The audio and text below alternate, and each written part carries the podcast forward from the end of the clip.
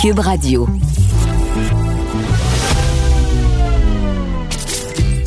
Caroline Saint-Hilaire. Caroline Saint-Hilaire. Une animatrice pas comme les autres. Cube Radio. Bonjour, comment allez-vous? J'espère que vous allez bien. Contente de vous retrouver encore une fois cette semaine. Les beaux jours de mars sont enfin arrivés.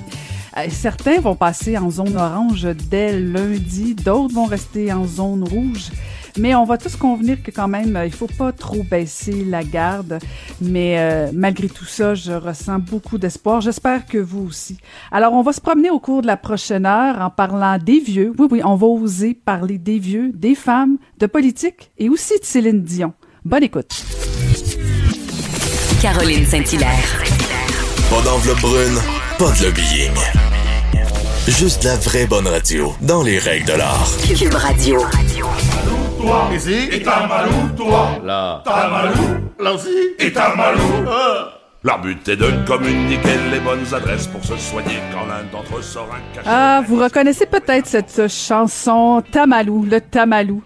Et on va en parler justement Tamalou avec euh, ma prochaine invitée, qui n'a pas vraiment besoin de présentation, mais quand même, je vais le faire euh, de façon assez succincte. Elle est sexologue ou sexosophe, ce comme elle le dit elle-même, auteure et communicatrice formidable. Elle vient de lancer un livre, Vieillir avec panache, un ouvrage qui est publié aux éditions de l'Homme que j'ai lu avec beaucoup de plaisir. Jocelyne Robert, bonjour. Bonjour Caroline Saint-Hilaire, comment allez-vous? Je vais très bien, contente de vous parler, très très contente. Je voulais vous faire un petit clin d'œil avec cette chanson de Tamalou que, que Ben oui, en fait, contente de l'entendre, c'est le fun parce que euh, on l'entend, on l'entend plus, hein, on l'entend pas, puis euh, non, non, c'est le fun. oui c'est ça, on retrouve les paroles je- dans je votre cite- livre. cite- Oui, c'est ça parce que je trouve que c'est c'est sympathique là, c'est c'est c'est ces vieux Brestois qui ont commis cette chanson-là qui est très drôle, qui parle des, des vieux qui ont toujours mal quelque part. De là l'expression « t'as mal où ?» avec un point d'interrogation au bout. Voilà. Et on, et on l'a tous dit une fois au moins, Jocelyne. Et, et là, votre livre, en fait, euh, Vieillir avec panache, bon, c'est un, un, vous le dites vous-même, c'est un coup de poing, c'est un cri du cœur. Vous l'avez Oui, ressenti oui. pendant la pandémie. Euh, Oui. Pourquoi avoir eu envie tant que ça, Jocelyne? Parce que on vous a connu beaucoup pour euh, des livres, notamment au niveau de la, sec- de, de la sexualité, La beaucoup au niveau des des, des, jeunes, des ouais. femmes, des jeunes, femmes. Mais des j'ai femmes, fait du beaucoup- roman aussi. Des romans aussi, effectivement. Oui, oui. Euh, tous, tous d'excellents livres, mais là vraiment, vous allez complètement ailleurs. Euh, Vous faites un cri du cœur pour pour les vieux, et là c'est comme ça que vous voulez qu'on qu'on les appelle. Pourquoi Jocelyne avoir eu envie d'écrire sur Bon, les vieux? euh, ben c'est ça. C'est, c'est, c'est un cri du cœur, c'est un coup de gueule en même temps. hein. Je pense que vous l'avez constaté en lisant le livre. Mais je veux que les gens soient rassurés. Euh, c'est un livre qui est quand même, je pense, lumineux, là, qui est, euh, qui est. euh, en tout cas, je reçois beaucoup, beaucoup de petits messages qui me disent Mon Dieu, que votre livre me fait du bien. Alors pourquoi? Euh, D'abord, euh, euh, un petit détail, ben un gros détail euh, important pour moi. Moi, j'ai commencé ma carrière il y a très longtemps en travaillant avec des personnes âgées. Euh, les gens ne le savent pas, là, mais mes premières expériences de travail, c'était dans des centres, des institutions où les, les autorités, les, la direction me demandait de venir donner de la formation personnelle parce qu'ils devenaient peu fous, parce que les personnes âgées ou fragilisées exprimaient euh, des besoins érotiques, des besoins affectueux. Ils savaient pas quoi faire avec ça. Bon, euh, faire une histoire courte, je me suis vite rendu compte que le problème, c'était pas les personnes, euh, c'était pas le- le- les, les- les bénéficiaires, comme on les appelait à l'époque, c'était le personnel qui manquait de d'approche, de formation. Donc, ma, ma première expérience, c'était avec ces personnes-là. Et je vous dirais que depuis une dizaine d'années, depuis 2010 à peu près, depuis que j'ai écrit Les femmes vintage, qui m'avaient euh, qui m'avaient amené énormément de courriels la part de personnes vieillissantes. Euh, là, je, je, je, revenue un peu. J'ai beaucoup, les dix dernières années, donné de conférences. Je suis beaucoup intervenue euh, auprès de personnes de, disons, de 50 à 100 ans. Là. Toujours difficile de dire à partir de quel âge on est vieux ou vieille, là. mais on sait que la FADOC, on peut être membre à, euh, à 50 ans. C'est quand même jeune, là, mais bon, c'est 50 à 100 ans. Et puis, euh, quand est arrivée la COVID, ben là, ça a été l'élément déclencheur, ça a été euh, le confinement, là, le traitement des vieux, les, vieux et les vieilles qui mouraient partout dans les dans les CHSLD, en France, dans les EHPAD. Là, j'étais euh, enfermée comme tout le monde. et j'écoutais les nouvelles comme tout le monde, Monsieur Legault avec ses deux, euh, ses deux, ses deux larrons là qui, euh, qui, qui tous les jours nous donnaient rendez-vous. Et je, là, j'ai été vraiment, j'étais un peu tétanisée. Je me suis dit, ça n'a pas de bon sens comment les personnes à partir de 50, 60 ans, de façon générale, sont victimes d'une sorte d'apartheid, comment ils sont, euh, sont considérés comme des moitiés de personnes souvent. Euh. Alors, euh, ça a été vraiment le, le, point de bascule et je me suis vraiment référée. Puis là, je me, j'ai réalisé que ça faisait dix ans que je les entendais, les personnes âgées qu'on appelle. Moi, je dis les vieux, les vieilles, là, même si ça choque certains. Je vais expliquer pourquoi dans mm-hmm. une minute, si vous me donnez la permission. Donc, je me suis dit, c'est dix ans que je les entends, que j'entends leurs doléances, que, que j'entends leurs souffrances aussi, parce que euh, euh, tout le monde a besoin d'être considéré comme une personne à part entière jusqu'à la fin de sa vie.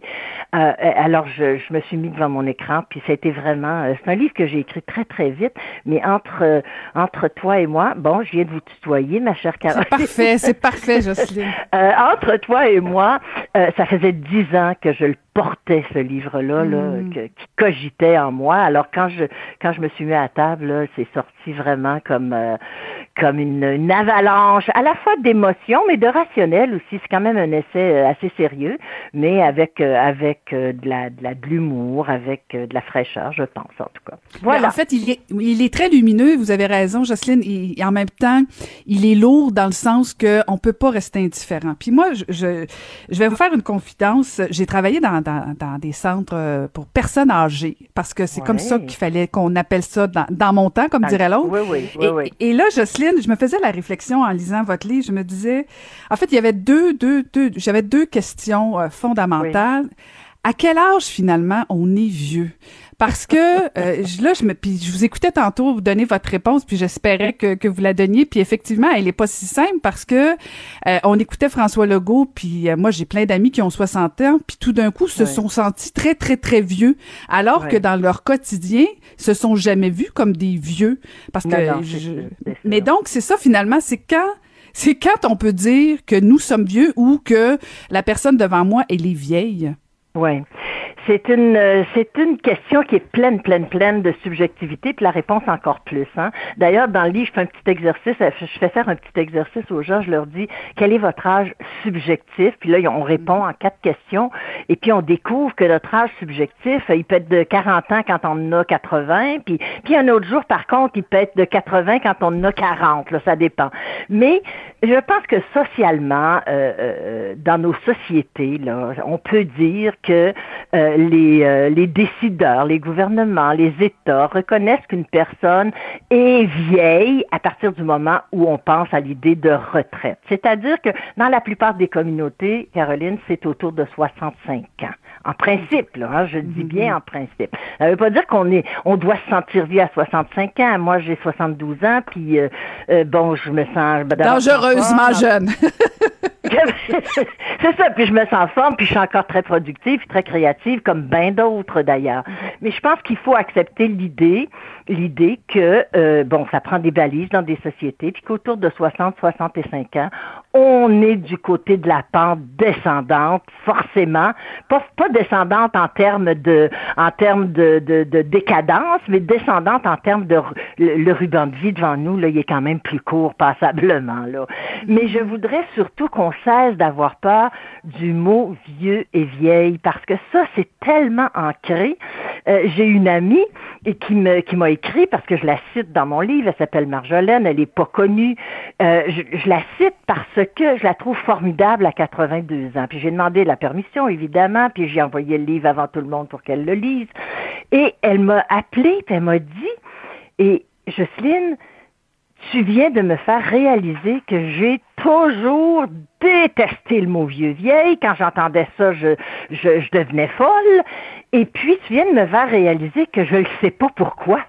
Pourquoi jaillit tellement ce mot-là? Mais ça, ça nous a été euh, vraiment inculqué. On a ben intériorisé ben ce message-là parce qu'on vit dans, un, dans des mondes où, qui privilégient la jeunesse, une certaine forme de beauté qui correspond à la jeunesse. Bon, mais euh, entre entre vous et moi, Caroline, le mot vieux, vieille, vieillesse, vieillissement, il y a, la particule vie dedans. C'est, comme si la langue avait voulu nous rappeler qu'on n'est pas mort, qu'on est encore vivant.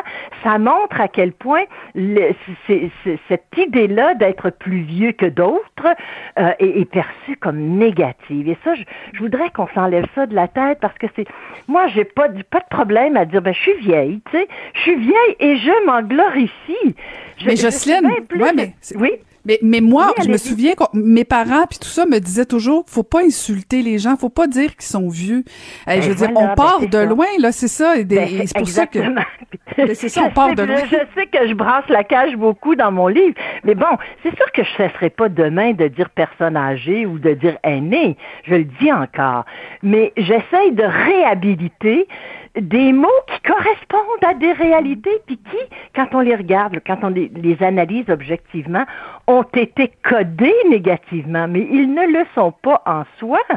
Et ça, c'est juste chez les êtres humains que c'est comme ça. On est bien de travers pour avoir à coller une étiquette, justement, là, vous l'avez bien mentionné, d'insulte au mot vieux. C'est pas insultant. Euh, Caroline, euh, quand on est à la campagne, moi, dans mon petit chac à la campagne, j'ai un arbre centenaire, les gens se pendent devant. J'ai déjà eu un chien, un gros bouvier des flammes qui a vécu jusqu'à 15 ans, ce qui est exceptionnel. Les gens devenaient fous devant mon beau vieux chien. On se pend devant ce qu'il y a de, qui a de l'usure dans la nature, dans la vie. Euh, les œuvres artistiques, euh, euh, je viens de le mentionner, un arbre centenaire, une maison ancestrale, puis tout à coup, bang, chez l'être humain, c'est l'aide. C'est, c'est c'est épouvantable. C'est une insulte, la vieillesse.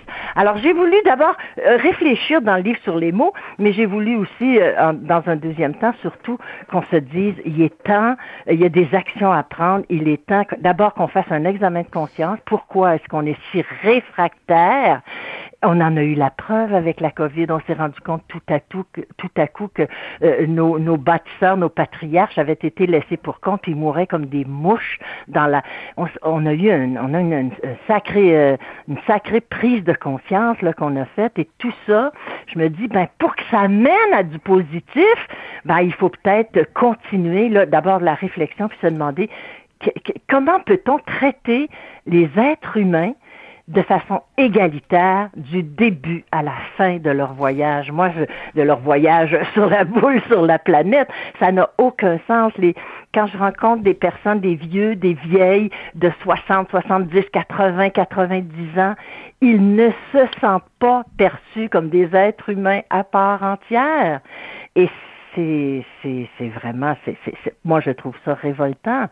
Et puis bon, ben voilà, c'est un petit peu, euh, c'est un petit peu ça là que j'ai eu envie. Et je pense que, ouais, et, et, Jocelyne, votre livre tombe certainement à point. Puis il y a plein de sujets que j'aurais voulu parler avec vous. Parce, en tout cas, c'est franchement intéressant. Puis euh, euh, vu que maintenant, maintenant que je, je, pardon? On continuera cette réflexion-là. Ben, oui, non, mais absolument, absolument. Mais je pense que ça tombe juste à point parce qu'on on apprenait que Marguerite Blais, le gouvernement du, du Québec, euh, voulait élaborer une euh, politique au niveau des centres d'hébergement. Et c'est certain oui, qu'on oui. va devoir réfléchir à la suite euh, pour plus qu'on revive ce qu'on a vécu au cours de la dernière année. Mais, mais vous effleurez aussi toute la question. Et ça, j'ai trouvé ça franchement intéressant parce que bon, on parle des personnes âgées, mais ils sont avant tout aussi des hommes et des femmes, des vieux et des vieilles. Voilà. on a oublié l'aspect justement intimité dans les CHSLD. Intimité, je sais que Marguerite Blais et je pense que euh, votre livre arrive juste à temps. Euh, J'espère que le gouvernement du Québec va, va vous solliciter, va parce qu'effectivement, c'est pas parce qu'on devient vieux que là on devient des armoires de glace et qu'on devient ennuyant ben, et ennuyeux.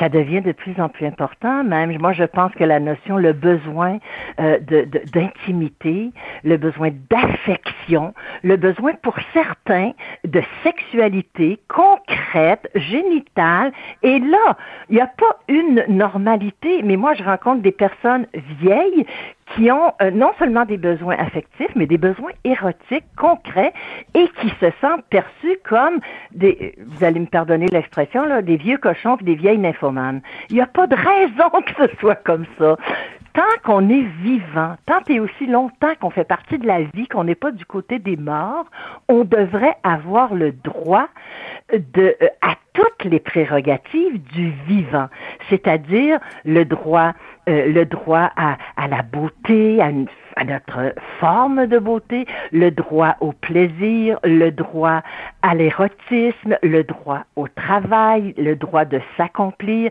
Il a aucune raison chez l'être humain, surtout dans des sociétés avancées comme les nôtres, qui devraient être des sociétés humanistes, on pense, on se dit humaniste, mais l'est-on vraiment quand on porte attention, si on regarde la façon là dont on... Et puis, il faut se rappeler, Caroline, que c'est la première fois dans toute l'histoire de l'humanité, ça s'est passé autour du, justement autour du tournant du troisième millénaire, qu'il y a cinq générations de fronts à boule avant, on était toujours trois, des fois quatre générations, mais là, avec le vieillissement de la population, on est cinq générations de front sur la planète. Les silencieux qu'on appelle, les très vieux, les boomers, les X qui ont l'âge de, mes enfants à moi, là, 50 ans, euh, les Y qui ont l'âge de ma petite fille, près de 30 ans, et puis les Z là, qui sont ceux... Alors, c'est la première fois dans l'histoire. Fait qu'il faut peut-être réfléchir aussi à, à mettre en place des mécanismes pour qu'on vive ensemble en s'enrichissant les uns les autres. Ce qu'on a constaté aussi avec la, la de COVID, j'allais dire la maudite COVID, c'est qu'il y avait, il y avait une réalité qui apparaissait. On aurait dit que c'était les vieux, les, pas, les vieux, mais les, les, jeunes contre les vieux. Tu sais, c'est, c'est, c'est, complètement euh, aberrant. Voilà. Quand ah. là, vous avez pesé sur le bouton, Caroline, fait que je suis ben, partie. Non, mais c'est, effectivement, mais je m'en doutais bien. Euh, c'est, c'est très intéressant. Les gens peuvent euh, vous lire Jocelyne Robert, Vieillir avec panache, très intéressant. Livre, oui, lumineux. Coup de coup de gueule, oui, mais en même temps, euh, ça, ça replace les choses. Euh, je pense qu'on en avait vraiment besoin de ce livre-là. Merci infiniment, Jocelyne ben, Robert. Merci, c'était très, très chouette de se parler. Au plaisir, Caroline.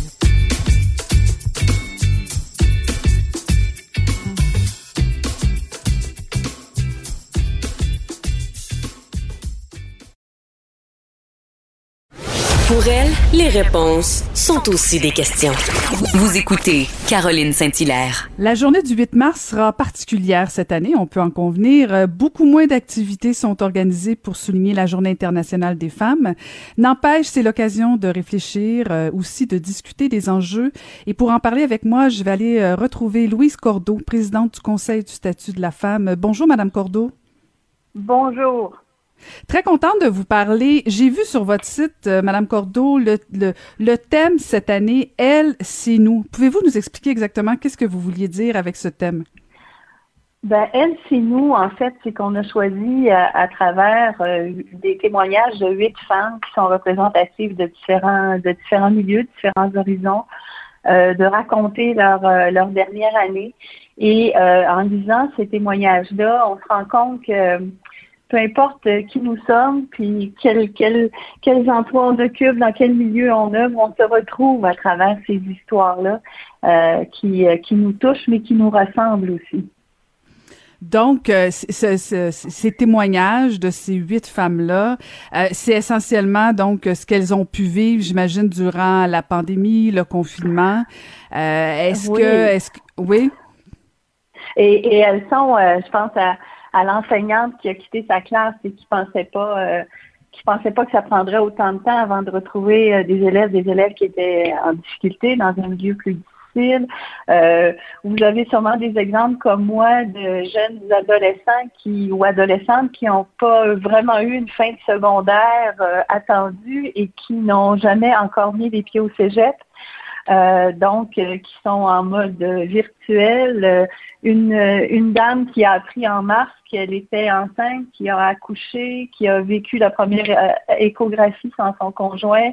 Une dame de 94 ans qui, mon Dieu, qui remontait le moral de tout le monde autour d'elle incluant les personnes près d'elle dans sa famille, une jeune entrepreneur qui a dû redéfinir son modèle d'affaires. Alors, vous voyez, les horizons sont différents on s'aperçoit qu'il y, a des obstacles, mais ce qu'on retient, c'est comment ces femmes-là ont réussi à se réinventer. Et euh, je pense qu'on peut tirer de ces expériences-là des apprentissages qui euh, nous sont euh, très utiles. Donc, c'est quand même trois, euh, huit, euh, huit, pas trois, mais huit euh, modèles, quand même des, des, exemples que vous vouliez, bon, plus positifs, plus lumineux. Mais en même temps, vous conviendrez avec moi qu'au cours des dernières semaines, des derniers mois, on a vu beaucoup d'études, beaucoup de reportages qui nous disaient que les femmes ont probablement été les, les, les, plus grandes victimes de cette pandémie-là. Est-ce que vous êtes au Conseil du statut de la femme à même de constater qu'effectivement les femmes ont été les plus affectées de cette pandémie-là? Tout à fait. Dès le, dès le début de la pandémie, le Conseil du statut de la femme est un, conseil de recherche et d'information relativement à, tout ce qui touche les enjeux d'égalité. Et on a euh, mis sur pied un, grand dossier euh, spécial, les femmes et la pandémie. Évidemment, le dossier, il est évolutif parce qu'on est encore en pandémie. On ne peut pas tirer toutes les conclusions maintenant.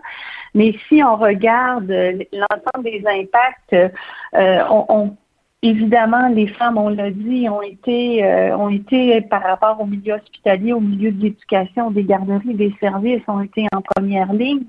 Euh, la pandémie a exacerbé des vulnérabilités qui étaient déjà existantes. On pense aux violences, on pense à toute la charge mentale, la conciliation travail-famille, l'approche aidance. On a vu à quel point euh, c'est important pour notre société. Les femmes ont été aussi en, en première ligne euh, des, soins, du prendre soin. Et euh, là, oui, on a mis une lumière, une reconnaissance sur ce travail-là, mais euh, on s'entend que ce sont des tâches qui manquaient de, de reconnaissance avant. Elles ont été aussi impactées par rapport à la perte d'emploi. Euh, les femmes ont encore à ce jour retrouvé, n'ont pas retrouvé encore les mêmes niveaux d'emploi que les hommes. Elles sont encore dans des dans des niveaux d'emploi de services, euh, de services comme le tourisme, l'hébergement, la restauration. Bon, on sait que il y, a, un peu de lumière actuellement qui nous arrive, mais euh, ces femmes-là n'ont pas repris encore leurs tâches on pense à toutes les personnes qui, sont caissières au niveau des services. Elles étaient en première ligne. Et on, s'est rendu compte aussi, c'est devenu évident que l'ensemble des conditions de travail et euh, l'importance des responsabilités qu'elles assument dans notre société, tant au plan personnel qu'au plan professionnel, font en sorte qu'elles ont une contribution essentielle dans notre société. Vous avez effleuré, Madame Cordeau, le, sujet de la violence. Je peux pas ne pas aborder ce sujet-là parce que quand même, on a on a vu quoi? Cinq mm-hmm. féminicides en deux mois seulement. C'est déjà des chiffres euh, qui donnent des, des, des, chaleurs dans le dos. Là. Euh, est-ce que au Conseil du statut de la femme, vous avez euh, fait des propositions? Parce que bon, tout le monde s'indigne, tout le monde dit que ça n'a pas de bon sens. Mais un coup qu'on s'est dit ça, on fait quoi? Est-ce que est-ce qu'il y a un plan de marche qui est élaboré avec le gouvernement du Québec pour trouver des solutions? C'est-à-dire que le Conseil du statut de la femme, on a été euh, directement impliqué euh, à travers euh, le rapport du comité d'experts sur l'accompagnement des victimes d'agressions sexuelles, rebâtir la confiance. On s'entend, là, il y a beaucoup de travail à accomplir. Je pense qu'il y a 190 recommandations. On a été au cœur de, de, de, de la recherche finalement et on a, on a publié une étude sur, sur les personnes victimes d'agressions sexuelles ou violences conjugales face au système de justice pénale. Euh, parce qu'il y a plusieurs aspects euh, dans la violence. Là, on parle, on parle de féminicide, on parle de, de violence euh, qui, qui, qui mène à, une fin dramatique, mais il y a toute autre forme de violence. Et donc, le Conseil du statut de la femme, on, on a focusé à la demande de la ministre sur euh, les personnes qui sont victimes et euh, comment le système de justice pénale ou comment notre système de justice au sens large euh, est perçu. Et je pense que c'est un des aspects, mais ce n'est pas le, ça ne fait pas le tour de la question, on s'entend, là. Non, non, exactement, parce que c'est c'est une chose les agressions sexuelles, puis euh, c'est un combat. Mais comment on fait pour euh, pour euh, protéger ces femmes-là? Comment on fait pour augmenter le nombre de ressources? On le sait, le gouvernement du Québec est en train d'élaborer un budget. on verra s'il y aura des sommes supplémentaires. mais il y a tout l'aspect aussi de la relance économique, parce que on parle beaucoup. vous en avez parlé tantôt du fait que bon, les femmes ont été les plus affectées, mais au niveau de la relance économique, est-ce que vous avez l'impression l'impression que le gouvernement du Québec, euh, invite davantage les femmes à participer à cette relance-là, parce qu'on va se le dire, là, Madame Cordeau, puis je veux pas vous mettre dans une position embêtante, mais on a souvent l'impression que c'est, encore le Boys Club qui détermine comment on s'en va au plan économique. Euh, est-ce que le Conseil du statut de la femme fait partie de la relance? On verra, on verra que ce qui euh, ce qui sera prévu dans le budget. J'ai eu des discussions moi avec certains ministres, avec certains acteurs économiques. Euh, on sait qu'il y a des programmes de requalification de la main d'œuvre qui existent actuellement, puis on commence peut-être à avoir des effets euh, où euh, des femmes qui étaient euh, qui travaillaient dans des secteurs plus fragiles, plus précaires, peuvent bénéficier de programmes de requalification pour travailler dans des secteurs qui sont mieux mieux rémunérés. On sait aussi qu'il y a des groupes comme Femmes et Sœurs, je ne sais pas, probablement que vous, vous, vous travaillez aussi avec ces personnes-là mm-hmm. qui qui développent des programmes, des programmes d'aide pour les entrepreneurs.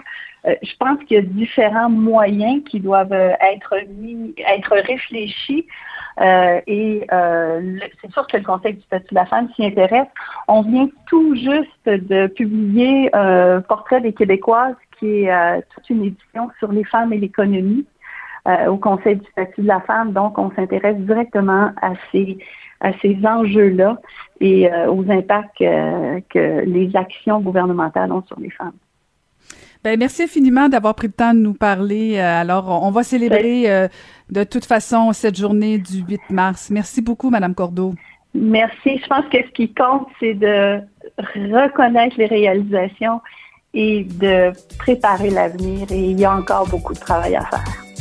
Bon, c'est un message positif. Merci beaucoup. Je rappelle, c'était Louise Cordeau, présidente du Conseil du statut de la femme. Merci, Madame Cordeau.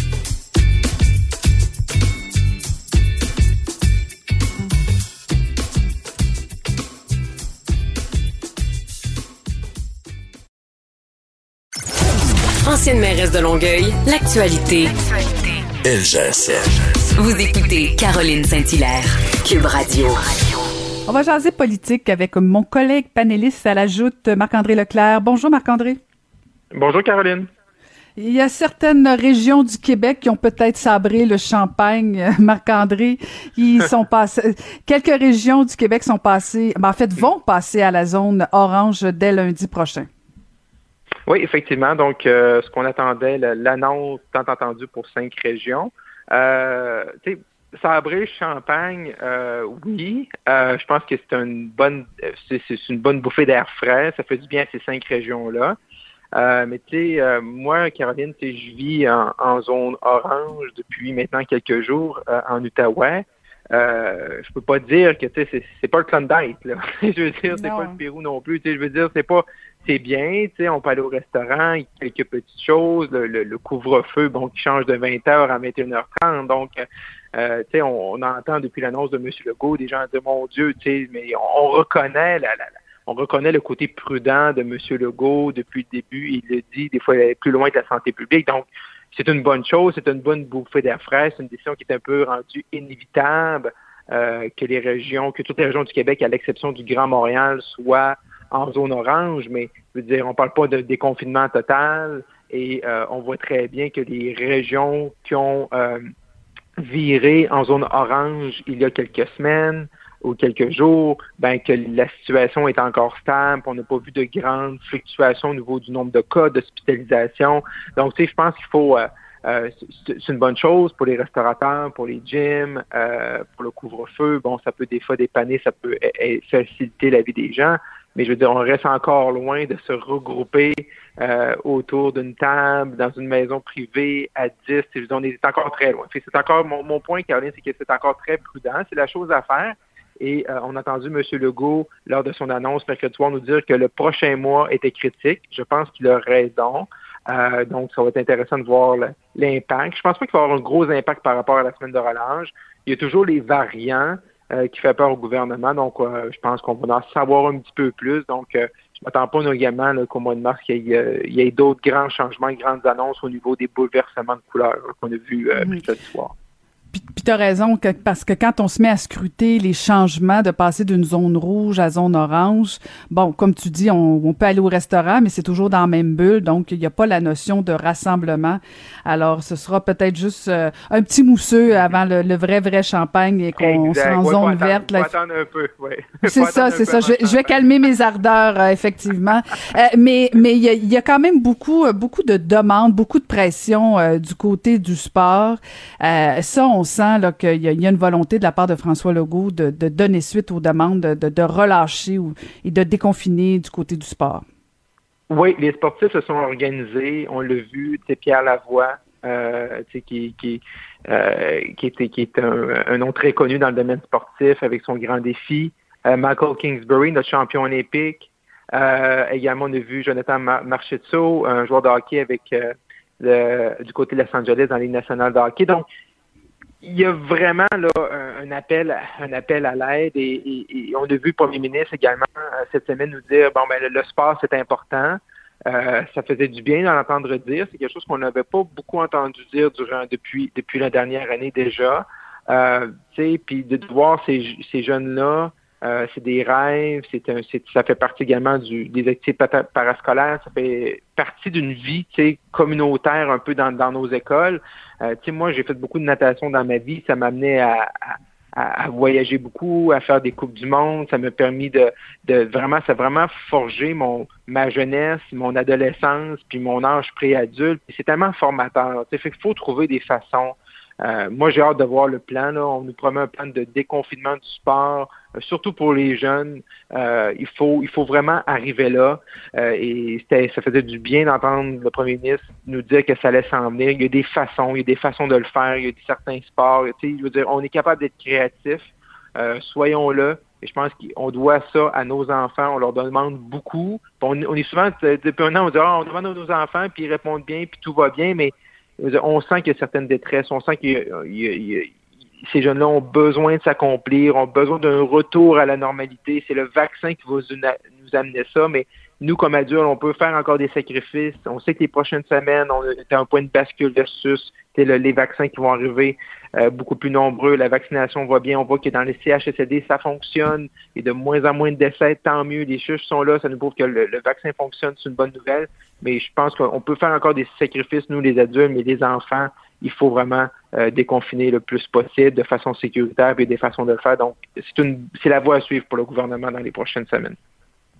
Lâchons un peu le dossier de la COVID, faisons-nous un peu de bien, Marc-André. Allons du côté fédéral, ben du bien au plan de, la COVID, mais c'est pas nécessairement du bien dans le sens où ça se passe pas nécessairement bien.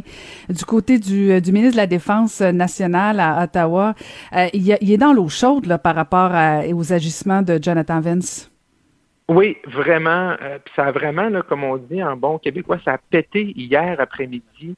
Euh, donc, juste pour placer nos, auditeurs un peu en contexte, on a l'ancien chef d'état-major de l'armée euh, canadienne, Jonathan Vance, comme tu viens de le dire, qui est, pris dans des allégations d'inconduite sexuelle. Et euh, le ministre Sejan, le ministre de la Défense nationale, lors de, différentes entrevues, mais également devant un comité parlementaire le 19 février, a dit à tout le monde que lui, il avait les allégations par rapport à M. Vance, ancien chef d'état-major. Ils avaient appris en même temps que toi puis moi, puis que la majorité des Canadiens, que dans les médias, qui n'avaient qui avait jamais eu information, d'information euh, auparavant euh, sur euh, les agissements de M. Vance. Hier après-midi, en comité, et là, ça l'a explosé parce que l'ancien ombudsman militaire, Gary Walburn, a dit que le 1er mars 2018, dans une rencontre à huis clos hostile avec M. Sejan, qui lui avait parlé, de, M. Euh, Walburn, euh, l'ancien ombudsman, a parlé à M. Sejan des allégations contre M. Vance. Et textuellement, M. Walburn a dit, je n'ai pas donné au ministre les détails de l'allégation. J'ai essayé de lui montrer les preuves, il a refusé de les voir. C'est hmm. quand même gros pour un ministre dans le contexte hein, qu'on sait les dernières années par rapport aux inconduites, autant dans le domaine militaire, mais également dans l'ensemble de la société dans laquelle on vit présentement, que l'ancien ombudsman nous dit que le ministre aurait refusé de voir les preuves concernant et les allégations concernant l'ancien chef, à ce moment-là, 2018, M. Vence était le chef d'état-major. c'est très grave. Et bien sûr, suite au comité, euh, M. Sejan, le ministre, a dit qu'il avait, bon, a réitéré sa position par après qu'il par, au fait qu'il n'était pas au courant de ça en 2018 et qui, niait ce que monsieur, ce que l'ancien ombudsman a dit, mais euh, M. Sejan est dans l'eau chaude, là. Et euh, je pense pas que c'est la fin de l'histoire. Le, bureau du premier ministre a confirmé que M. Trudeau avait encore confiance en son ministre des Affaires la défense nationale. on a vu l'été passé qu'avec M. Morneau, une journée, il avait confiance, puis l'autre journée, M. Morneau nous annonçait son départ. Euh, donc, euh, subitement. Donc, on voit que la confiance en politique, hein, ça va, ça vient, puis une journée, tu l'as de ton patron. C'est éphémère. C'est éphémère, la confiance. pour un ministre, tu sais, Caroline, tu as assez fait de politique. Pour un chef de parti, oui, j'ai confiance en mon député, j'ai confiance en ma ministre. En 24 heures, ça peut, ça peut beaucoup euh, changer. Et ce qui est spécial, Caroline, dans le dossier de M. Sejan, c'est qu'en 2017, et moi, j'étais encore, je travaillais encore sur la, j'étais sur la colline, et euh, M. Sejan, c'était, euh, c'est son ancien militaire, il s'était approprié euh, la réussite. Ça veut dire, étant l'architecte de l'opération Méduse en Afghanistan, et il a dû s'excuser parce que c'était faux. Dans un discours, il a dit, je suis l'architecte, puis tout le tralala, il se donnait les honneurs, mais, l'architecte, c'était David Fraser, c'était pas Ardit Sejan. Fait il a dû s'excuser. Ça l'a fait, en, en mai 2017, ça l'a fait l'objet d'une motion de l'opposition qui était parce que euh, les libéraux euh, étaient majoritaires à l'époque. Mais tu sais, M. Sejan traîne quand même un passé. Je veux dire, quand tu commences à te donner des honneurs que tu n'as jamais eu, te dire l'architecte d'une opération aussi importante dans l'Afghanistan qui était quand même des combats importants dans, l'histoire des dernières années. Euh, donc, présentement, M. Sejan est encore ministre. On va voir. Mais là, vraiment, on est dans un scénario de deux versions complètement différentes. Donc, c'est un dossier qui va être à suivre. Mais il faut le rappeler quand même, Caroline, que le nouveau, le remplaçant de M. Van Art McDonald, lui aussi, hein, il est sur la ben ligne de côté, faisant face aussi à des allégations. Donc, il y a un grave problème au niveau euh, de notre armée canadienne, des ajustements qui ne sont qui ne sont pas euh, acceptables, euh, qui n'étaient pas plus à l'époque, mais qui sont vraiment pas acceptables aujourd'hui. Et ça ramène tout en question comment le processus pour choisir nos, nos commandants et cette culture-là qui est inacceptable dans nos forces armées. Et ça fait longtemps, là, je veux dire, c'est une question quasiment de culture au niveau des forces armées canadiennes. Euh, Marc-André, moi, j'étais député fédéral, puis je posais déjà des questions il y a, il y a, il y a 20 ans de ça. Fait que tu imagines, là, euh, c'est, c'est, c'est comme si ça changeait pas. Mais là, quand même, euh, de savoir que le ministre de la Défense aurait menti en comité, c'est une première... est-ce que est-ce que c'est une, c'est une offense? Là, le Parlement siège pas. Je comprends que les libéraux s'en sauvent un peu, mais à un moment donné, le Parlement va reprendre. Que tu penses que, c'est une question de temps avant que le premier ministre doive le démissionner? Ah ben, tu sais, je veux dire, euh, tu sais, on est au début de cette histoire-là, hein, et, je peux, je peux te dire qu'il y a beaucoup de médias, euh, surtout du côté anglophone, qui vont, gratter. tu sais, que c'est pas, ça restera pas comme ça, ça va gratter. Euh, c'est tout le temps la parole de un versus la parole de l'autre. Euh, il paraîtrait-il que cette rencontre-là de mars 2018, c'est une rencontre à huis clos qui était très hostile et par la suite, le ministre aurait coupé les ponts suite à cette discussion-là. Il faut remettre en contexte, hein, qu'on parle de la rencontre du 1er mai 2018, il faut remettre en contexte que huit jours plus tard, toute l'histoire avec l'ancien vice-amiral Mark Norman et l'astérique du côté de Lévis et les délibérations du cabinet, euh, les accusations de bris de confiance sont arrivées au même moment. Donc, ça brasse. C'est une semaine qui était assez mouvementée, mais encore là, je veux dire, on n'a pas les preuves présentement, mais euh, euh, on va voir dans les prochaines semaines. Et c'est sûr qu'au retour de la Chambre des communes dans les prochains jours, ça va être ça va être un angle pour l'ensemble des partis d'opposition, à savoir euh, vraiment, est-ce que, parce que c'est quand même grave, si c'est, puis j'utilise bien le, conditionnel, si c'est le cas que le ministre a été mis au courant euh, de ces informations-là, il aurait peut-être comme un peu euh, refusé de voir des évidences ou de, se pencher sur la question. Donc, on, présentement, on est devant deux versions des faits qui sont assez contradictoires, mais euh, on sait souvent, la, vérité finit toujours par se savoir. Fait qu'on va voir un peu, on va voir comment ça va évoluer dans les. C'est un dossier à suivre, en tout cas ici à Ottawa. Ben, on va suivre ça. Merci beaucoup, Marc-André. Je rappelle qu'on peut te lire dans le Journal de Montréal, du Journal de Québec et aussi te suivre, bien sûr, à l'ajout. Merci, Marc-André Leclerc. Merci. Au plaisir. Bye bye.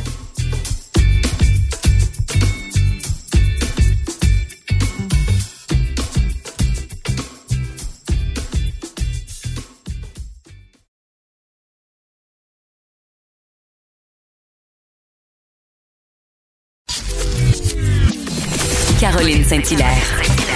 Pas d'enveloppe brune, pas de lobbying.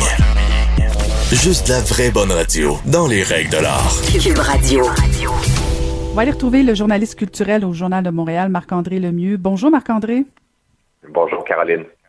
Euh, et cette semaine, on va parler de cette chanson, en fait, de l'album Falling in You, Falling into You, pardon, de Céline Dion, euh, qui fête ses 25 ans en mars. Et, euh, et tu me disais que ça s'est écoulé à 32 millions d'exemplaires depuis sa sortie le 12 mars 1996, ce qui en fait son disque le plus populaire devant Let's Talk About Love, qui comprenait la chanson du Titanic. Alors, faut que tu m'expliques, Marc-André, pourquoi c'est important de souligner cet anniversaire-là? Ben, pour les raisons que tu viens de mentionner, parce que vraiment, il s'agit de l'album le plus populaire de Céline Dion. Puis aussi, en ce moment, là, on dirait que depuis le début de la pandémie, on aime ça, souligner les anniversaires, parce que bon, ça nous donne une espèce de vent de nostalgie, puis on aime se réfugier dans des beaux souvenirs. Mais c'est surtout que Falling Into You, euh, c'est un album marquant parce qu'il comprend aussi des chansons qu'on entend encore beaucoup à la radio.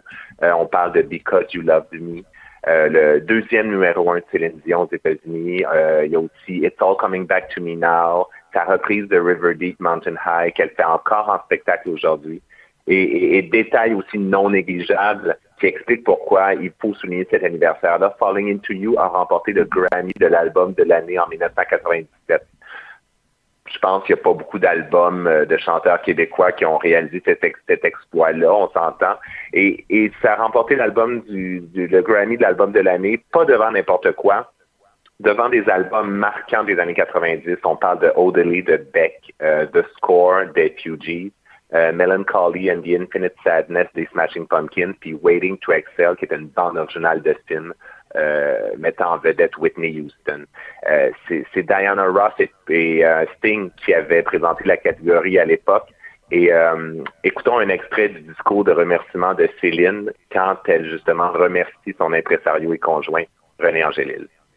Last but not least, René, my husband and manager, you are the very best and you deserve this than anybody else because you always made sure that I was surrounded with the right people, and I love you for it. Thank you so, so much. Everybody in Quebec!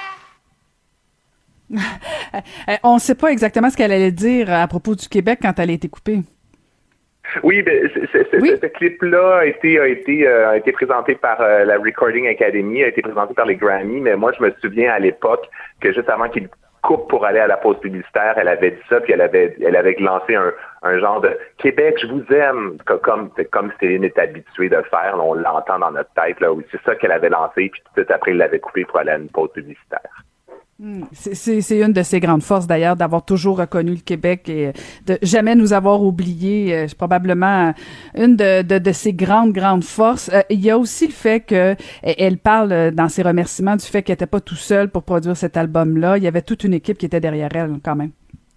Oh oui, toute une équipe, c'est un euphémisme vraiment. Là. on parle, on parle de David Foster, c'est un mm-hmm. producteur émérite qui a travaillé avec Whitney Houston, Barbara Streisand des, auteurs aussi comme Diane Warren, euh, Jim Steinman, euh, aussi un, ingénieur de son qu'elle a, euh, avec lequel elle a collaboré durant toute sa carrière après ça, Umberto Gatica, qui était l'ingénieur de son de l'album Thriller de Michael Jackson. Donc, effectivement, René l'avait entouré de très, très bons collaborateurs. Et, et sur l'album aussi, il y avait trois chansons qui étaient trois reprises en anglais euh, de chansons qui s'étaient retrouvées sur l'album 2 qu'elle avait lancé un an avant.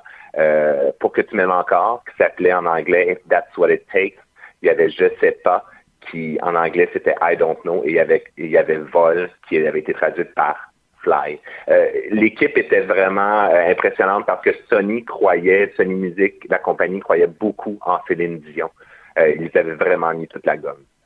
Mm Il me rappelle plein de souvenirs et ça donne le goût d'aller réécouter cet album-là, Marc-André. Oui. Euh, il y avait, il y avait sur cet album-là, bon, bien sûr, la, la fameuse chanson euh, All by Myself.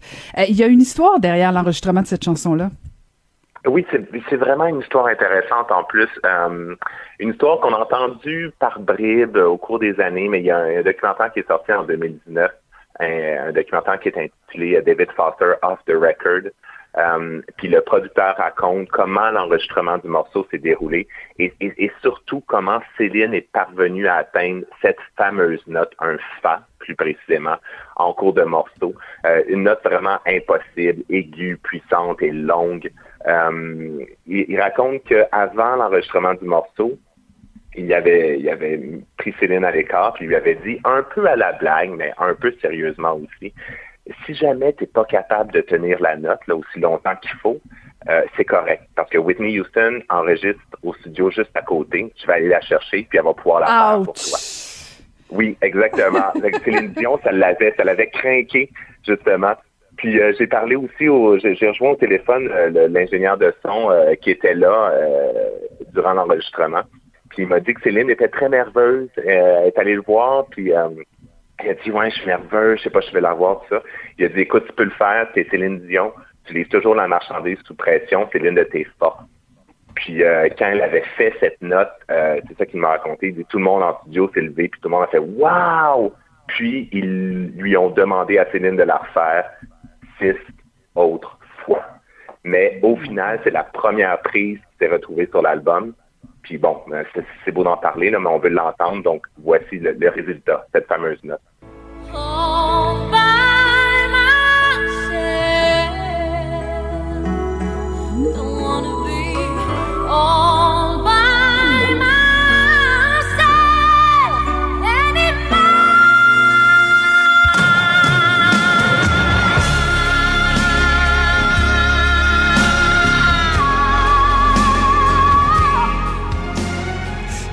Écoute, ça doit faire 3 millions de fois que je l'entends, je l'écoute et j'ai encore la chair de poule. Tu, tu, dis qu'elle elle l'a reprise euh, du 10 fois, mais bon, c'était la première prise qui a été retenue. Mais écoute, elle l'a fait combien de fois depuis ce temps-là? C'est combien de temps cette note-là? -là, j'ai pas eu le temps de calculer, mais écoute, c'est long. C'est 8 secondes. Et, pour avoir assisté à plusieurs spectacles de Céline Dion, euh, chaque fois qu'elle fait cette chanson-là en spectacle, c'est l'ovation debout à chaque fois. Euh, je l'ai vu à Montréal, je l'ai vu à Vegas aussi. C'est immanquable. Les gens sont debout après parce qu'effectivement, le voir live, c'est d'autant plus impressionnant. Mm puis, puis c'est pas bon je dis ça là puis je suis pas chanteuse là tu, tu, tu, tu faisais allusion au fait que c'est le fait là. Moi je, je ça, ça résonne rien euh, chez moi puisque je suis pas je suis pas chanteuse là. Euh, mais mais il y a toute la chanson avant là. Je veux dire c'est pas juste de faire la note. Je veux dire elle l'a chanté puis c'est long puis bon puis il y, a le show au complet. Euh, puis justement parlons-en parce qu'elle elle a dû faire la promotion de cet album là tourner un peu partout dans le monde. Comment ça s'est déroulé euh, la tournée pour pour cet album là oui, grosse tournée qu'il y a eu pour cet album-là. Au début, c'était supposé être une tournée de 7 à 8 mois. Mais bon, euh, l'album a pris en feu. Euh, je veux dire, c'était au sommet des palmarès de partout dans le monde. Donc, la tournée a été étirée, s'est poursuivie pendant plus d'un an. 15 mois, tout est partout. Ça a commencé en mars 96 en Australie et ça s'est terminé euh, 15 mois plus tard à Nice, en France, dans un stade. 149 concerts sur quatre continents en tout pour, pour écrire bon le, papier bon, qui paraît dans, dans le Cahier Weekend Journal de Montréal, j'ai parlé à deux des choristes qui étaient sur le spectacle. Puis les deux m'ont parlé, c'était un spectacle très calculé, euh, une organisation réglée au quart de tour, puis c'était vraiment une période d'effervescence pour Céline Dion. Euh, bon, ils m'ont mentionné que dans les dernières semaines de la tournée, effectivement, on sentait une fatigue parce que il terminait une tournée, mais il devait en préparer une autre qui allait commencer seulement quelques mois plus tard, la tournée pour l'album Titanic. Puis, mais, à cette époque-là, la pensée de René, c'était il faut battre le fer tant qu'il est chaud. Puis même s'ils étaient fatigués, il fallait, bon, euh, justement, euh, qu'ils persévèrent. Euh, la tournée était applaudie partout dans le monde. À Montréal, on m'a mentionné qu'il y avait une ovation de 10 minutes au tout début du concert, avant même que Céline fasse une seule note. Puis l'endroit peut-être le plus difficile, euh, c'était à New York. Euh, le public new-yorkais était piqué, c'est ça qu'on m'a dit. Euh, il a vraiment fallu travailler fort pour les gagner, mais finalement, bon, Céline est arrivée. Hmm. Marc-André, tu disais que bon, le, show, le spectacle était tout était calculé, bien rodé, mais, au départ, l'album Falling Into You, bon, c'est sûr que là c'est un succès, puis on en parle 25 ans plus tard, c'est facile, mais mais au départ, ça s'annonçait pas du tout comme ça. Non, pas du tout. Parce qu'au départ, le plan initial, euh, René avait retenu les services d'un producteur, Phil Spector. Phil Spector, euh, il n'avait pas fait d'album depuis 15 ans, mais pour le situer, Phil Spector, il a, il a produit, il a réalisé euh, l'album Let It Be des Beatles. Il a réalisé des albums pour les Ramones, puis pour Ike et Tina Turner. Donc, c'était vraiment pas n'importe qui. Mais les séances d'enregistrement euh, en 1995 ont très, très mal été. Euh, Spectre était trop autoritaire. Euh, on m'a dit qu'il avait même fait pleurer Céline. Donc, René Angélil, à un certain point, il a tiré la plug. Euh, ça n'a pas fait du tout l'affaire de Phil Spector. L'année plus tard, quand l'album est sorti, euh, il a envoyé une lettre au magazine Entertainment Weekly, une lettre de 800 mots, dans laquelle il vantait les mérites de Céline Dion. Il la trouvait très talentueuse, mais il dénigrait beaucoup les gens qui l'entouraient. Il a qualifié leur travail d'amateur, de répugnant et d'artificiel. Mmh, Bon, l'histoire n'a pas donné raison à Phil Spector parce que Falling to You s'est quand même vendu à 32 millions d'exemplaires dans le monde et a gagné le Grammy de l'album de l'année. Mais tout de même, c'était des débuts chaotiques pour l'album. Oui. Ben écoute, en tout cas, tu nous as donné le goût, euh, Marc-André, d'aller réécouter cet album-là et euh, j'invite les gens à te lire aussi dans le journal de Montréal. Merci beaucoup, Marc-André.